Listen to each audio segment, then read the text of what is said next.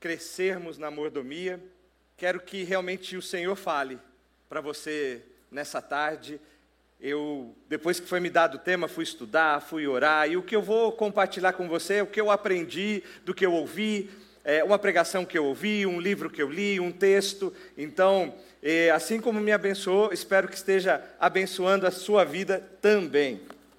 Bom, nós ouvimos muita coisa nesses dias e começamos pela raiz, né? Então, ouvimos na sexta noite, no sábado à tarde e no sábado à noite essa parte da qual nós falamos onde estamos enraizados. E agora estamos na parte, desde hoje pela manhã, do crescermos para. Né? Então, vimos sobre enraizados em Cristo e na sã doutrina, na santidade, vimos falar sobre a questão de a nossa chamado, a nossa visão para a eternidade. Hoje pela manhã ouvimos sobre vida devocional e agora nós vamos ouvir sobre crescermos na mordomia. E eu é, quero começar falando um pouco sobre a palavra mordomo. Então, tanto no Velho Testamento quanto no Novo Testamento, a palavra mordomo ela tem uma tradução que é administrador, gestor. Então, aí já entendeu por que, que eu fui escolhido para fazer essa, essa parte aqui da sequência. É, não sei se todos sabem, mas eu tenho o privilégio de ser o gestor da Batista do Povo desde 2009. Estou aqui na igreja desde a época do pastor Enéas, do finalzinho ali, dos anos 90, e cresci aqui, aprendi aqui, e quando o pastor Jonas chegou, depois de um tempo, eu fui convidado a fazer parte da gestão, sou formado na área de administração, então é um pouco com essa perspectiva que eu queria conversar com vocês sobre esse assunto. Então, vamos pensar um pouco sobre gestor. E eu vou usar uma maneira bem simples sobre explicar a função. Eu sei que podemos ter administradores aqui, ou pessoas que podem dizer o que é exatamente um administrador, um gestor, mas eu, eu vou tornar isso bem simples para o foco daquilo que nós vamos conversar aqui. Então, eu trouxe, não sei se está tá funcionando aqui, vamos ver. Tá. Bom, tem algumas coisas simples que o gestor precisa saber. Como ele vai administrar alguma coisa, ele tem que saber quem é o dono. Ele tem que entender quais suas atribuições, suas responsabilidades, ele tem que entender qual é a sua alçada de decisão, ele tem que entender que ele vai prestar contas, porque o negócio não é dele, a empresa não é dele, a organização não é dele, então que ele presta contas. E ele deve compartilhar da visão, da missão e dos valores daquela organização que ele está gerindo. E executar e trabalhar para que aquilo aconteça. Então, de maneira bem simples, é o que deve se fazer num gestor, é isso que se espera. O dono, o proprietário, a diretoria, ao ceder a esse administrador a gestão de qualquer área do dia a dia, ela tem essa expectativa e ela deixa bem claro logo no início, quando ele vai chamar esse administrador. Então, ele deve ser realmente comprometido com a organização. Ele deve gerir os recursos que estão à mão dele para alcançar os resultados que são esperados. E ele tem que ter um relacionamento bom com o dono da organização, com a diretoria, para que ele entenda quais são essas expectativas, para que ele para que ele execute dentro dessa, desse mesmo ambiente, dessa mesma visão desse, desse dono ali, ou dessa diretoria, ou desse presidente, para que ele possa realmente caminhar em unidade, em foco e realmente uh, trazer os resultados que são esperados. Ele presta contas. Né? Uma coisa muito importante é que o administrador tem certeza que o negócio não é dele, então ele não pode tomar as decisões como se fosse. E ele presta contas para alguém. Ele presta para uma diretoria, ele presta para uma auditoria, ele presta contas daquilo que ele faz. No nosso caso aqui, por exemplo, é, na gestão, eu me submeto ao pastor presidente e também ao conselho fiscal. Eles estão lá para verificar aquilo que nós fazemos eles vão lá, podem olhar os livros, a todos os pagamentos que ocorrem, e antes até do Conselho Fiscal olhar alguma coisa, há uma auditoria externa que olha tudo que estamos fazendo e presta um relatório diretamente para eles.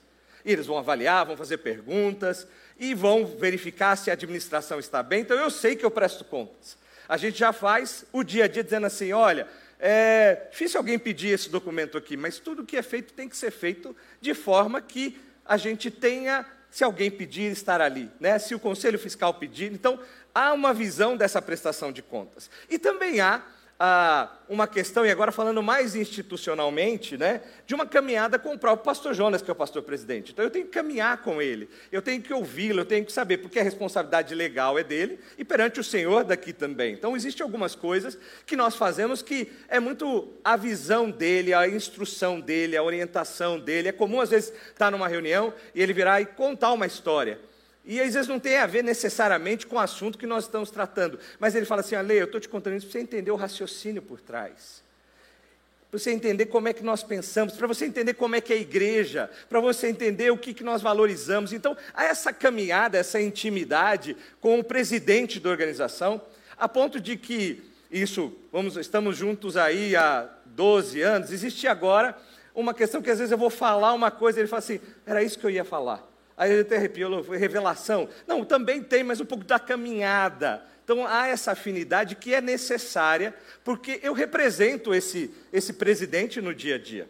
E agora estou falando só do ponto de vista é, institucional, mas falando agora da minha responsabilidade como gestor das coisas do Senhor. Há uma simbologia muito grande quando você vê a entrega aqui no altar.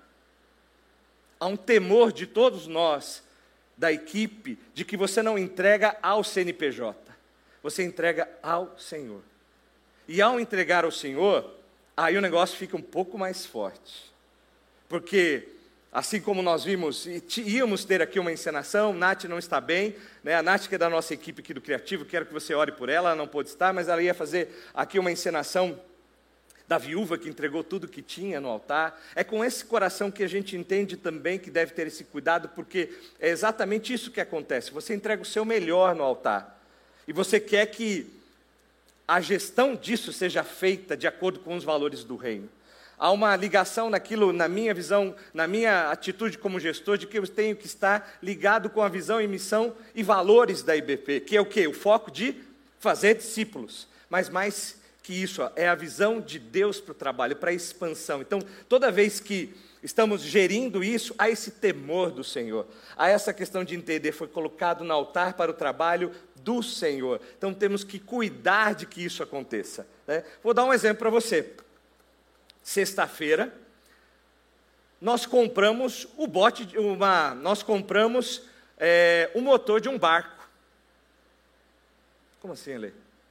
A IBP comprou o motor de um barco? É, compramos o motor de um barco. Um irmão deu uma parte, a IBP comprou outro, porque os nossos missionários, Dani e Joel, que estão na Amazônia, precisam fazer um trabalho entre os, uma tribo indígena que, cujo único acesso é por barco. Ainda não compramos o barco, esqueci de dizer, só temos o motor por enquanto, porque é caro. Estamos com metade. Eles vão pegar emprestado o barco para depois fazermos a aquisição. Mas no primeiro você vai ler o motor de um barco para quê? Pastor Jonas vai velejar, né? Não, porque há um trabalho que é ser feito. Então, nós podemos agora proporcionar aos nossos missionários, e é lindo o e-mail que eu recebi do pastor Samuel dizendo assim: eles estão indo numa tribo que, cuja a, o alcance do evangelho é mínimo, e para um primeiro contato eles vão de barco e vão conversar. Olha que coisa linda, olha que tremendo isso. E é esse, com esse temor que nós utilizamos. E é assim que se espera de um gestor. E aí você está aí pensando comigo e dizendo assim, Ale, poxa, que bom ouvir isso. Eu sabia, mas isso me dá uma tranquilidade, porque realmente é o que eu espero que vocês na gestão fazem. Porque ao entregar aqui, eu quero que realmente o valor que é entregue seja investido no reino. Então, olha, Lê, é bom saber, é bom mesmo que você seja lembrado que você é cobrado sobre isso, porque eu também te cobraria sobre isso. E então você está certíssimo, é isso mesmo que eu quero ver de resultado. Só que eu quero mudar um pouco a chave. Como cristão, você é cobrado da mesma maneira. Eu vou te mostrar aqui. Esse aqui são alguns fundamentos da mordomia, e eu não vou ler todos os textos, então depois, se você quiser guardá-los aí, mas acho que você já ouviu muito sobre mordomia. Então, tem um primeiro fundamento: tudo pertence a Deus. Eu e você somos mordomos, somos gestores, tudo que temos e somos vem do Senhor. Eu sou responsável perante Deus daquilo que Ele coloca em minhas mãos e eu prestarei contas. Tem versículos bíblicos que dizem isso, que eu estarei diante do Senhor e prestarei contas. E existe uma consequência. Existem textos bíblicos que vão mostrar isso aqui também.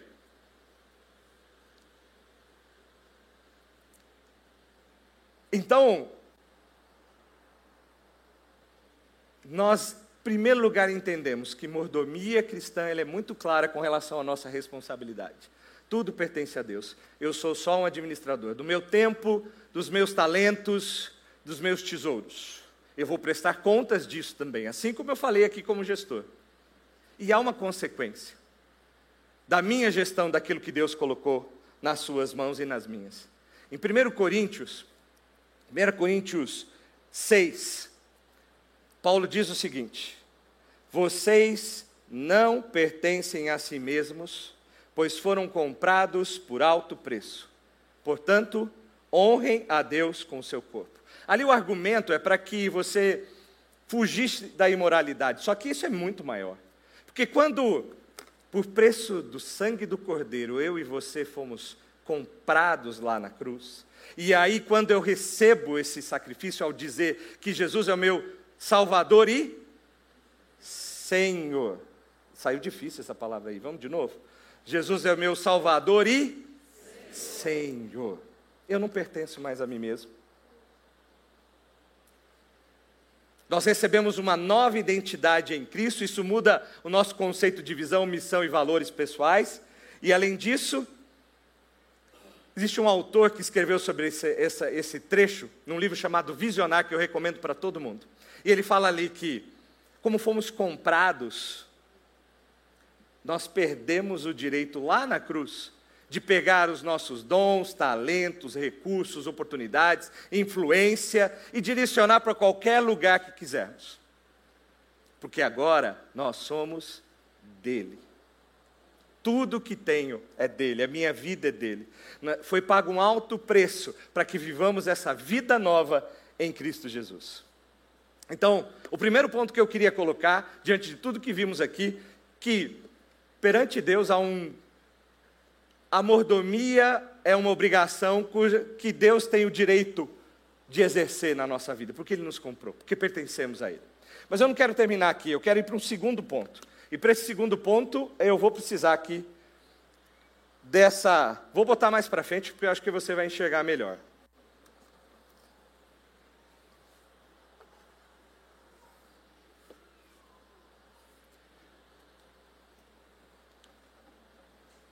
Acho que muitos lembram desse jogo aqui, né? Acho que muitos já jogaram. Banco Imobiliário. No, no, há uma outra versão que chama Monopólio.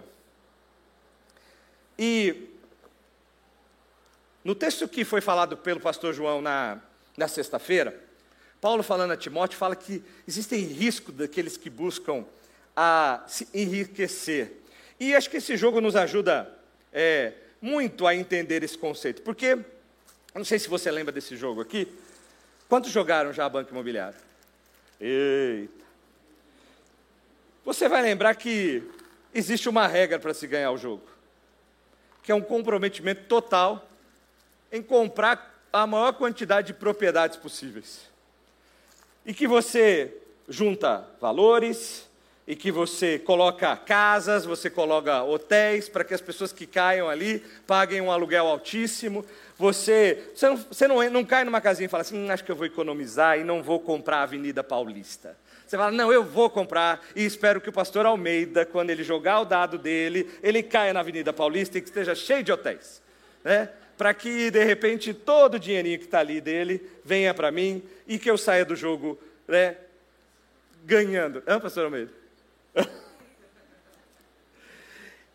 Só que existe também uma coisa que a gente aprende no jogo, que que demorou um pouco para que uma pessoa numa história que Jesus contou aprendesse. E a gente vai para esse texto também. Lá em Lucas 12, a partir do versículo 23, Deus conta a história do rico insensato. E esse rico insensato, ele tinha, e exatamente esse é o título né, do trecho, ele tinha algumas prioridades. Aqui é o jogo, para quem está na internet e não está vendo o meu tabuleiro. Ele tinha alguma lista de tarefas. Lá em, em Lucas, ele, ele conta exatamente o que ele gostaria. Então, estava na iminência de uma grande colheita. E aí ele faz uma lista das coisas que ele quer fazer. Então está lá: ter uma grande colheita, construir celeiros maiores, alcançar estabilidade financeira, descansar, comer, beber e alegrar-se. Era essa a agenda desse desse fazendeiro. Só que ele não lembrou uma coisa que a gente aprende aqui no jogo.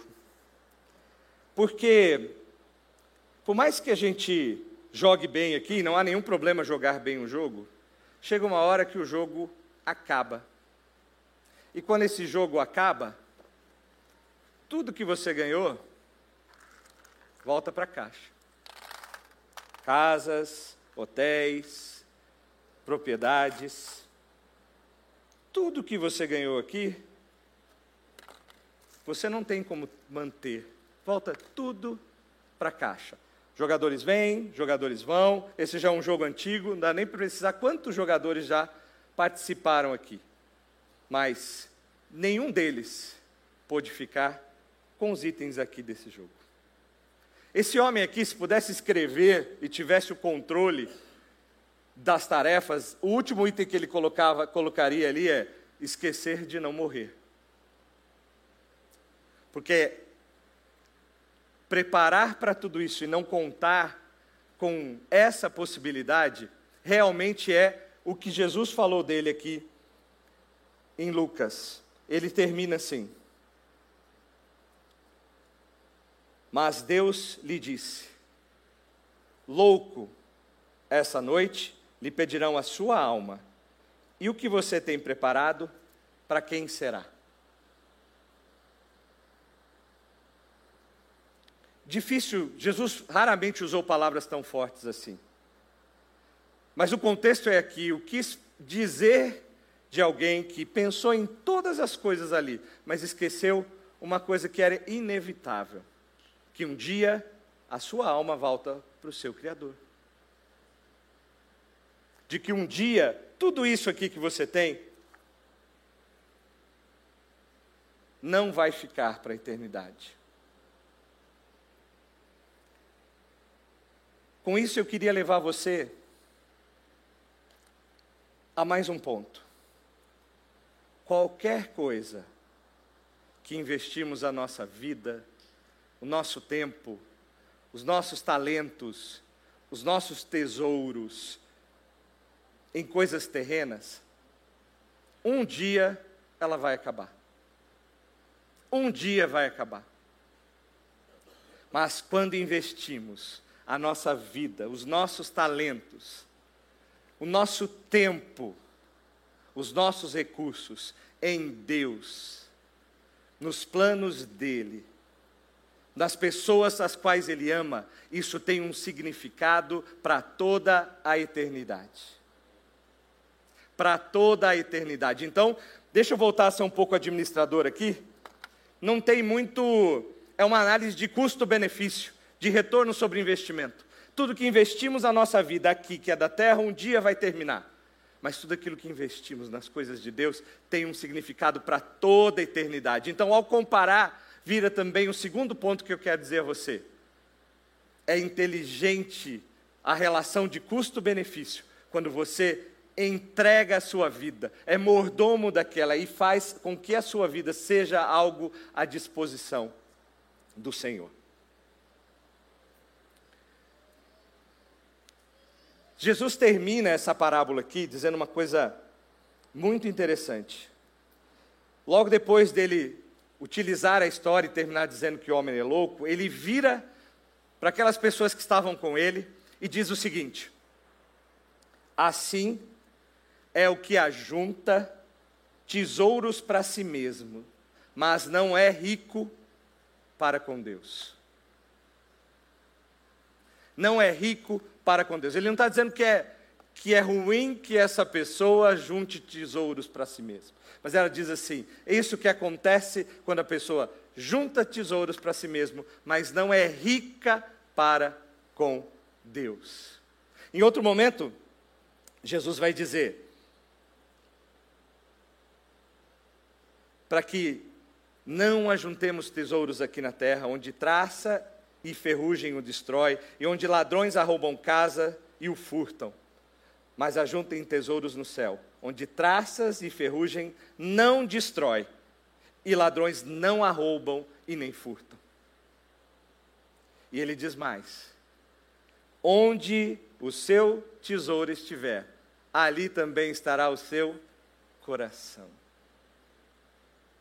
Onde você colocar prioridade do seu tempo, do seu talento, dos seus recursos, ali estará o seu coração. Onde está o meu e o seu coração? Onde temos colocado a nossa esperança? Onde temos investido esse tempo? Falamos sobre é de direito do Senhor que tudo que temos a partir de nós é dele. É um primeiro ponto para afirmar a mordomia. O segundo é investimos nas coisas do Senhor é até uma questão de inteligência de investimento, porque quando você faz isso é uma questão de resultado para toda a eternidade.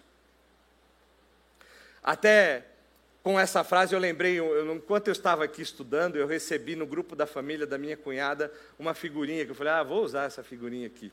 Cadê ela? Deixa eu ir para cá aqui. Não sei se já recebeu essa figurinha aí. Como ser rico sem dinheiro. Eu estava estudando, aí eu recebi assim dela. Aí eu falei, poxa, tem tudo a ver, né? Porque é exatamente isso. Espero que o Caco, na minha época chamava Caco esse personagem, acho que hoje tem outro nome. Espero que esteja ali lendo a Bíblia, né? Porque é diferente essa questão de ser rico para com Deus. E como, e como podemos ser rico para com Deus? Falamos de, três, de dois aspectos e eu quero terminar com o terceiro. Tudo que falamos é muito bem sintetizado quando Jesus falou os dois maiores mandamentos. Porque se o objetivo da vida é ser rico para com Deus, vamos ouvir dele o que ele diz sobre quais são os maiores mandamentos. E está lá, em Mateus 22, 37 e 39. Se você quiser abrir aí, fique muito à vontade. Eu vou ler daqui. Ame o Senhor, seu Deus, de todo o seu coração, de toda a sua alma e de todo o seu entendimento. Este é o primeiro e maior mandamento. E o segundo é semelhante a ele: ame o seu próximo como a si mesmo. Quem ama quer estar junto. Quem ama quer saber mais.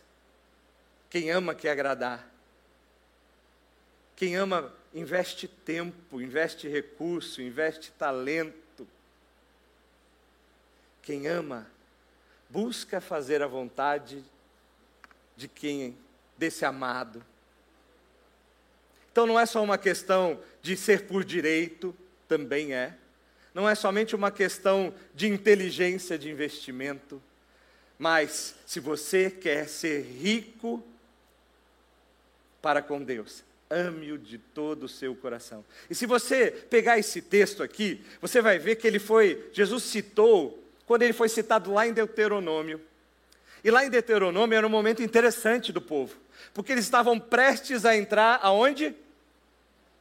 Na terra prometida na terra que manava leite e mel, na terra que era o momento deles de usufruir do melhor dessa terra. Ele falou: olha, para que tudo vai bem, não esquece disso aqui. Ama o Senhor teu Deus de todo o teu coração, de todo o teu entendimento, de toda a tua alma. E Marcos ainda reforça: de toda a tua força,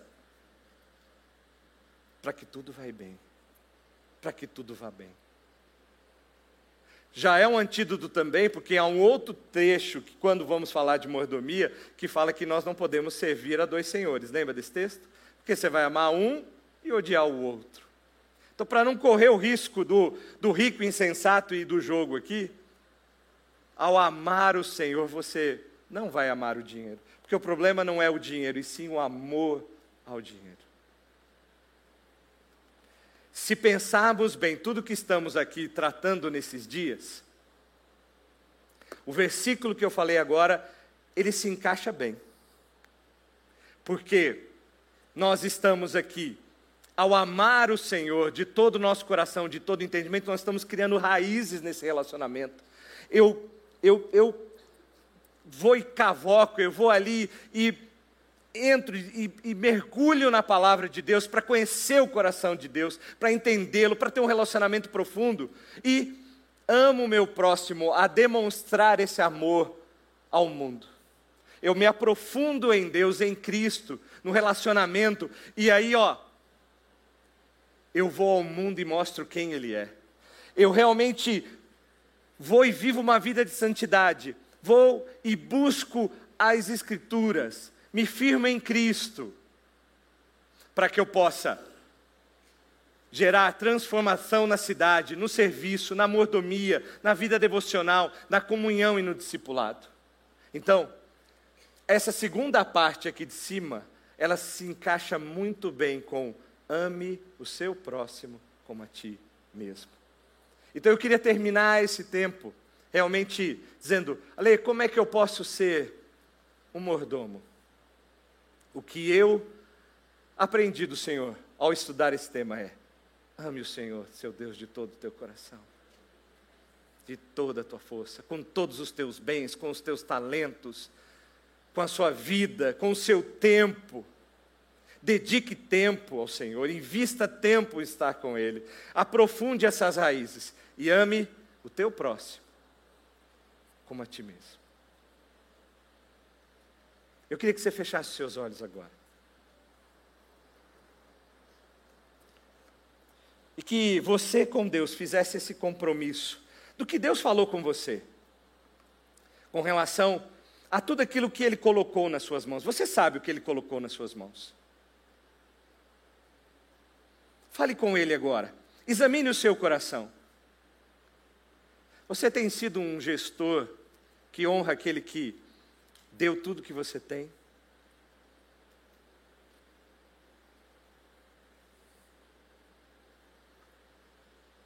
Você tem amado o Senhor em práticas do seu dia a dia? Ele é a coisa mais importante para você? Você tem revelado esse amor que você tem vivido com o Senhor ao seu próximo? através de um coração generoso, através de realmente submeter aquilo que é temporário, que é passageiro, submeter à escravidão do que é eterno, do que realmente vale a pena. Você realmente tem investido todas as coisas que tem de forma a juntar tesouros no céu com uma visão para a eternidade?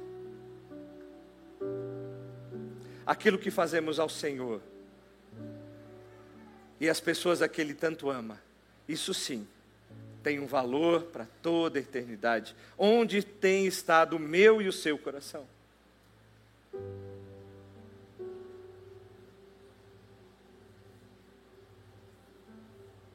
Fique à vontade para falar com aquele que é dono de todas as coisas. E se necessário, assuma um compromisso de ser um administrador que tem a visão de reino.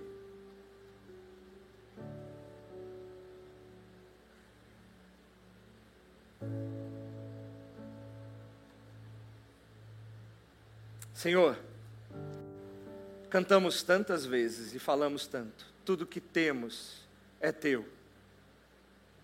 Ajuda-nos a viver isso, Senhor. Ajuda-nos, Senhor a te honrar com nosso tempo, com os nossos talentos, com os nossos recursos. Porque o que mais queremos realmente, Senhor, é que tudo isso tenha um valor para a eternidade. Porque o dia que prestarmos contas perante o Senhor, queremos realmente saber que ouvimos a tua voz, ó Deus, e que te obedecemos. Que possamos ser realmente, Senhor, administradores sensatos. Ajuda-nos nisso, ó Deus, porque são tantas as distrações, são tantas as oportunidades. Mas queremos viver, Senhor, os teus planos para as nossas vidas. Queremos viver a tua vontade.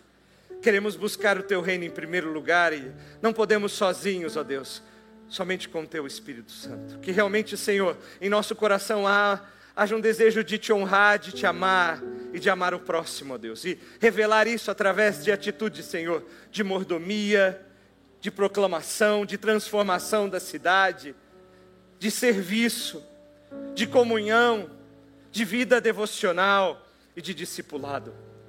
Queremos, ó Deus, ter raízes firmes em Ti, mas também, Senhor, queremos que essas raízes sejam, sejam transformadas em frutos para toda a eternidade, porque isso sim é legado, Pai. Que tudo o que façamos e que a nossa vida aponte somente para Ti. Aponte somente para Ti, ó Deus. É a nossa oração. E pedimos ajuda, Pai. Em nome de Jesus. Amém. Eu quero.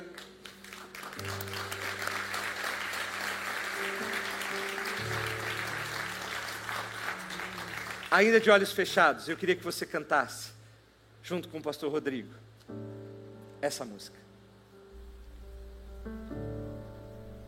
A ti eu vou clamar,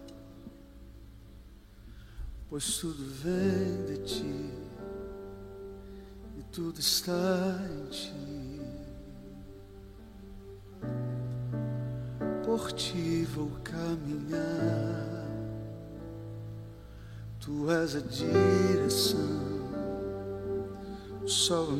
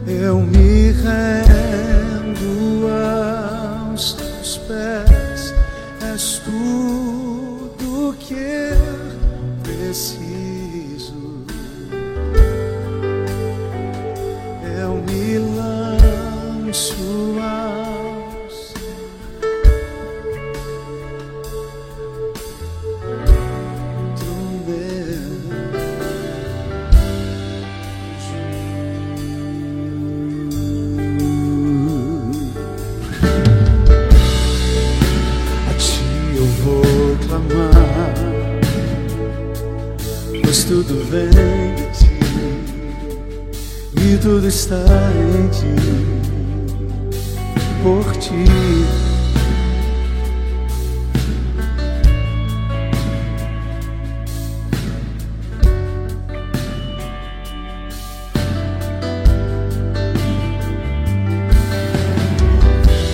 Tudo pode, mas teu amor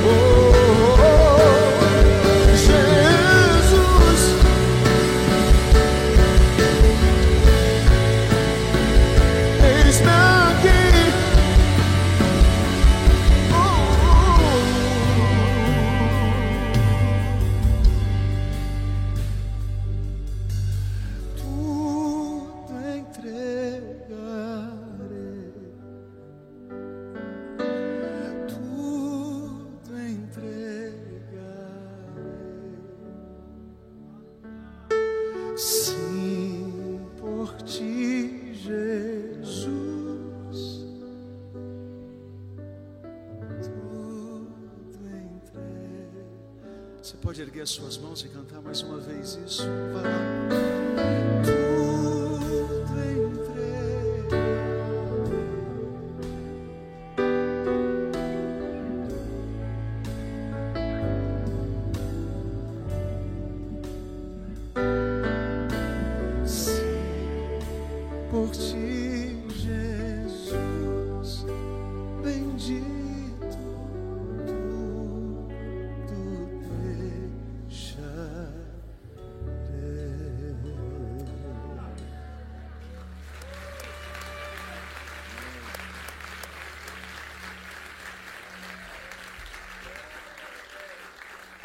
Queria chamar o pastor Paulo vir aqui, mas pastor Paulo já pode vir aqui. Mas antes eu queria dar uma oportunidade. Talvez você esteja aqui e a sua vida esteja à mercê desse jogo aqui. Você nunca entregou a sua vida ao Senhor. Você ainda não fez o compromisso com Ele para que Ele seja o Senhor e Salvador da sua vida. E você está à mercê dos dados aqui. Falta você uma perspectiva de eternidade. Você tem dúvidas para onde vai. Então, se você ainda não tem o privilégio de dizer que Jesus é o seu Senhor e Salvador e com Ele morar para toda a eternidade, eu queria dar essa oportunidade para você agora. Porque realmente viver só dependendo desse tabuleiro aqui é difícil demais. Mas ter uma perspectiva de um pai que te ama Amém. e que tem um lugar preparado para você lá no céu, Amém. muda esse jogo. Aleluia. Vira esse jogo. Se você está aqui e ainda não entregou a sua vida a Ele, ah, não perca mais tempo. Ele está te esperando. Então, se você está aqui, enquanto todos nós estamos de olhos fechados, orando por esse momento, eu queria que você levantasse a sua mão.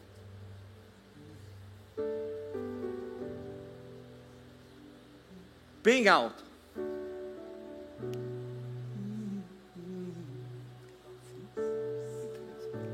Se você quer entregar a sua vida a Jesus, levante sua mão.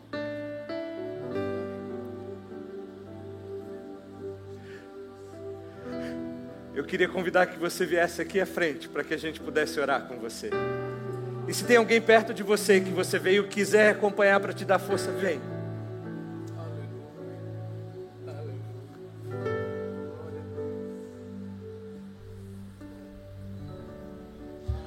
Conheci um grande amigo,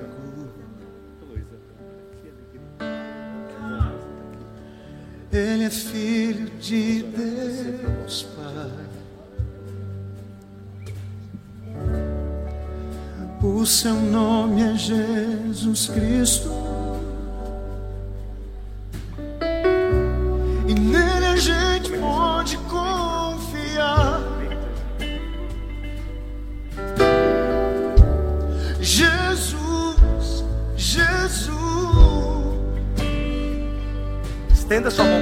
Comece a orar pela Isadora e pelo Victor. Eu vou fazer uma oração e vou convidar você, você Isadora e você Victor, para fazer comigo. Eu vou falar e vocês vão repetir. Bom? Para ajudar nesse momento de entrega. Você vai dizer: Senhor Jesus, neste momento, eu entrego a minha vida a Ti. Todos os meus sonhos, os meus planos, eu entrego a Ti. Abraça-me com Teu amor. Escreve o meu nome no livro da vida. E muda a minha história. Porque te reconheço como meu único e suficiente Senhor e Salvador. Estenda sua mão para cá. Senhor, obrigado, Deus, por esse tempo tão precioso.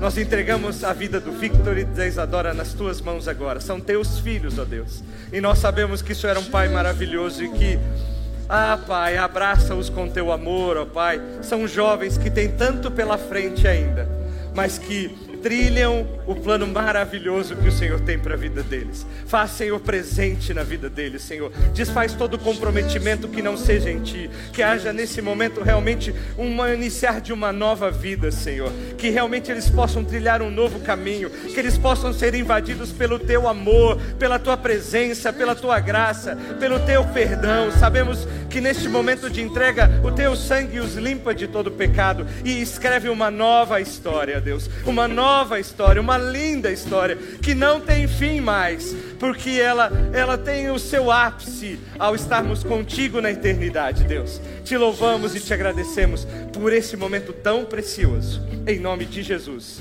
Amém. Você adora, Vic? Nele a gente pode confiar.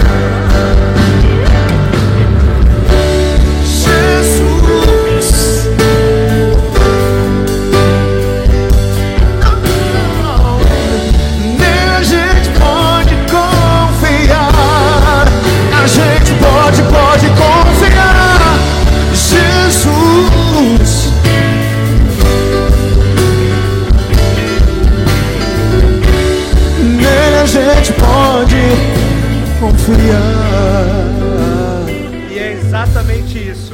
Nele vocês podem confiar. Eu queria dizer duas coisas. Quando a gente aceita Jesus, a gente tem um bônus. Você não caminha sozinho. Você ganha uma nova família. Uma nova família que vai caminhar do seu lado. Vai dizer para você que passou pelas mesmas coisas, as mesmas dúvidas, mas quer te ajudar a caminhar, para que você tenha raízes. Porque eu tenho certeza que vocês vão dar muitos frutos. E esse bônus, parte dela está aqui. Eu queria que você desse uma olhadinha para trás, para essa família que quer te receber.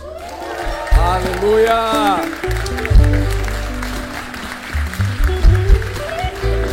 Nós vamos dar a vocês um presente. Vamos anotar o seu nome.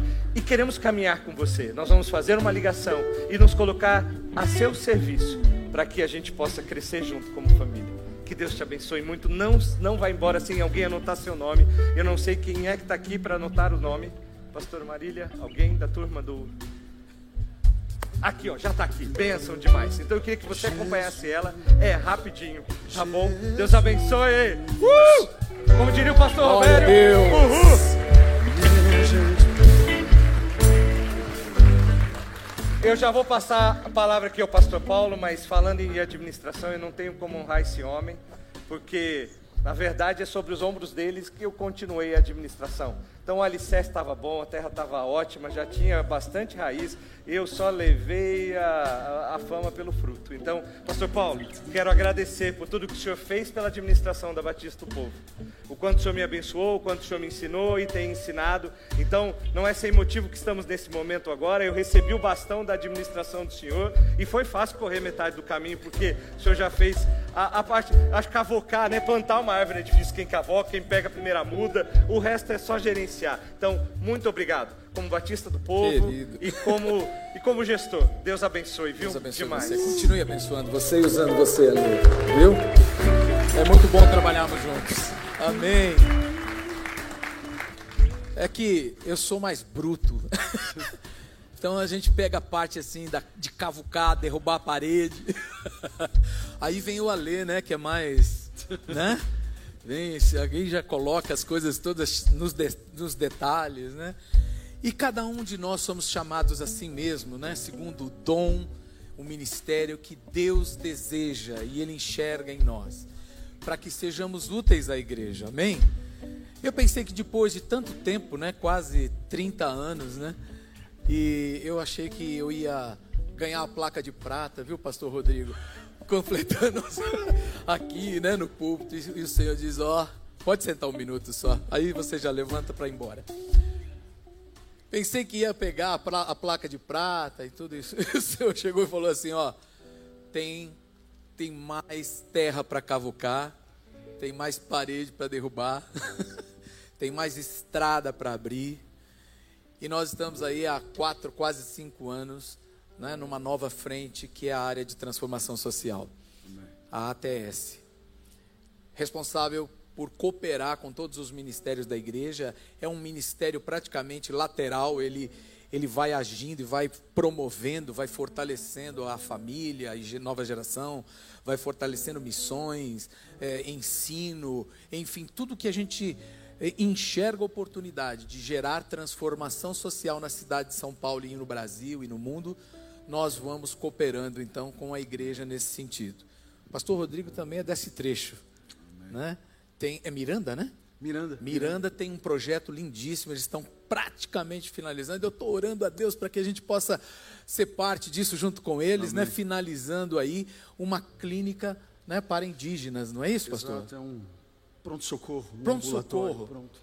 E olha, gente, é a coisa mais linda, falta pouco. E eu creio que o Senhor vai nos dar esse. Né? Amém. E eu vou ter o prazer, assim, de falar assim: puxa, um pouquinho disso a gente fez parte também, né? Eles já fizeram a maior parte, viu, queridos? E eu estou aqui então para dizer a você: não fique parado, porque você é mordomo. Nem o proprietário parou. Nosso Deus trabalhou, trabalha até hoje. Não é verdade? Quantas coisas ele fez por mim e por você, está fazendo e continuará a fazer. O proprietário não parou, porque os mordomos parariam. Não é verdade? Então, queridos, una-se ao Senhor naquilo que ele está fazendo. Junte-se a ele. A verdadeira alegria do cristão, e eu posso dizer isso para você, que eu já enfrentei momentos difíceis, já a maior alegria é frutificar mas ainda é quando alguém vem e colhe o fruto, sabe? Que Deus permitiu através de você. E ele então é servido, sabe? Com aquele fruto que pegou através de você. Isso é lindo demais e é isso que dá verdadeira alegria na vida cristã. Tá meio xoxo aí, tá meio desanimado? Meu querido, vem se juntar ao Senhor, junte-se a um ministério, Faça a obra de Deus. Vai, vem para o social. Estou precisando de gente. É o ministério mais novo da igreja. Estou precisando de muita gente para trabalhar comigo. Amém? Então, se você tem essa chama no seu coração, eu quero te convidar. Fala comigo, manda um e-mail, manda um zap. E eu vou ter o maior prazer em tomar um café. Ainda pago o café para vocês. Você não precisa nem se preocupar. Tá? Café já está pago. Não tem problema. Mas venha, venha para saber o que realmente Deus pode fazer através de você também, tá bom? E aqui, como bons mordomos, não é? Vamos prestar contas. E hoje, nesse culto, nós arrecadamos 84 quilos de alimentos em 77 itens, tá certo? E acumulamos nesses dias, desde sexta-feira até agora, 577 quilos 630 gramas. Em 544 itens doados, irmãos. Amém? Vamos louvar o Senhor. Meia tonelada, né? meia tonelada. Falar grande assim.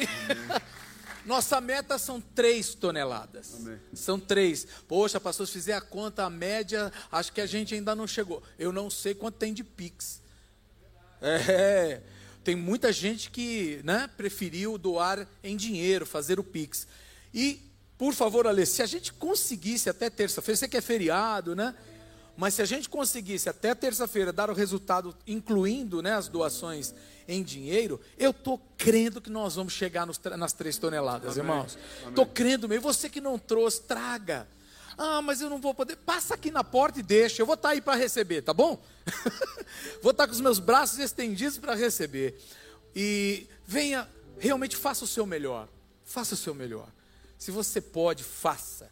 E você, se porventura, irmão ou irmã, se você está passando alguma situação difícil que você precisa realmente, recorra à igreja. A igreja é tua família, amém? Você não precisa ficar aí correndo atrás de dívidas, atrás de agiota, atrás dessas coisas que o mundo recorre. Por favor, né? nós temos uns aos outros. Venha compartilhar a sua necessidade e pode ter certeza, se estiver ao nosso alcance, né, Ale? A gente tem, tem feito segundo as, as nossas forças e eu tenho certeza que aquilo eventualmente que a gente não pode fazer, o Senhor pode usar na nossa vida como canal. Às vezes as pessoas vêm, pastor Rodrigo, e a gente não pode fazer diretamente, mas a gente conhece quem, quem pode fazer. Não é? E Deus nos usa como pontes, Amém. né? como conectores de bênção. Amém. Amém, queridos? O que não dá é para não fazer nada, ficar parado. Tá bom? Isso, isso não dá. Figueira sem fruto, a gente já viu o que é que dá. e eu não quero, ainda que não seja tempo, pelo menos um frutinho no pé tem que ter. Amém? Vamos ficar em pé então? Vamos aplaudir o Senhor, né, gente? Porque é uma tarde tão gloriosa. Tivemos aqui essas pessoas que entregaram sua vida a Cristo. Obrigado, pastor Rodrigo, esse louvor que, meu Deus, enche o coração da gente, bota a gente um pouquinho no céu já. Muito bom. Que o amor de Deus, o Pai, a graça do nosso Senhor Jesus Cristo, Filho, a comunhão e as doces consolações do Espírito Santo de Deus, seja com você toda a tua casa, meu querido, hoje e todos os dias até a volta de Cristo, porque Ele voltará. Amém? Deus abençoe você e a sua família. Jesus, Jesus,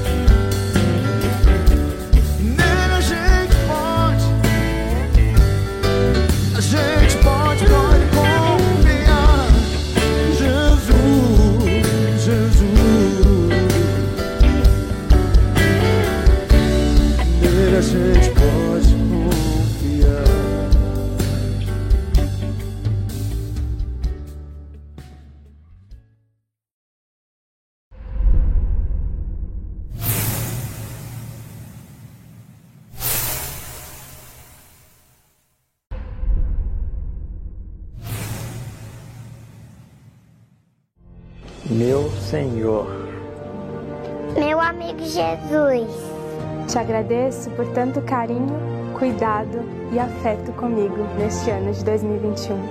Obrigado por tua mão de cuidado e proteção sobre mim e minha família.